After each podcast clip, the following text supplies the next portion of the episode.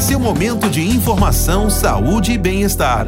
Já estamos em outubro, envolvidos pelo laço rosa que simboliza a campanha de prevenção ao câncer de mama, o tipo de câncer mais comum entre as mulheres no mundo.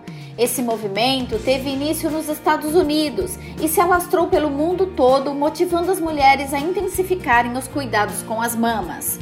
O diagnóstico precoce é a principal maneira de diminuir o risco da doença. Portanto, independentemente da idade, todas as mulheres devem fazer o autoexame e ficarem atentas a qualquer mudança. Além disso, as principais formas de detectar o tumor são os exames de imagem, como a mamografia, a ultrassonografia e a ressonância magnética. O acompanhamento de um ginecologista é de fundamental importância na saúde da mulher. Este foi o Minuto Med, Medicina Diagnóstica. Agende seus exames pelo telefone 16 35140700.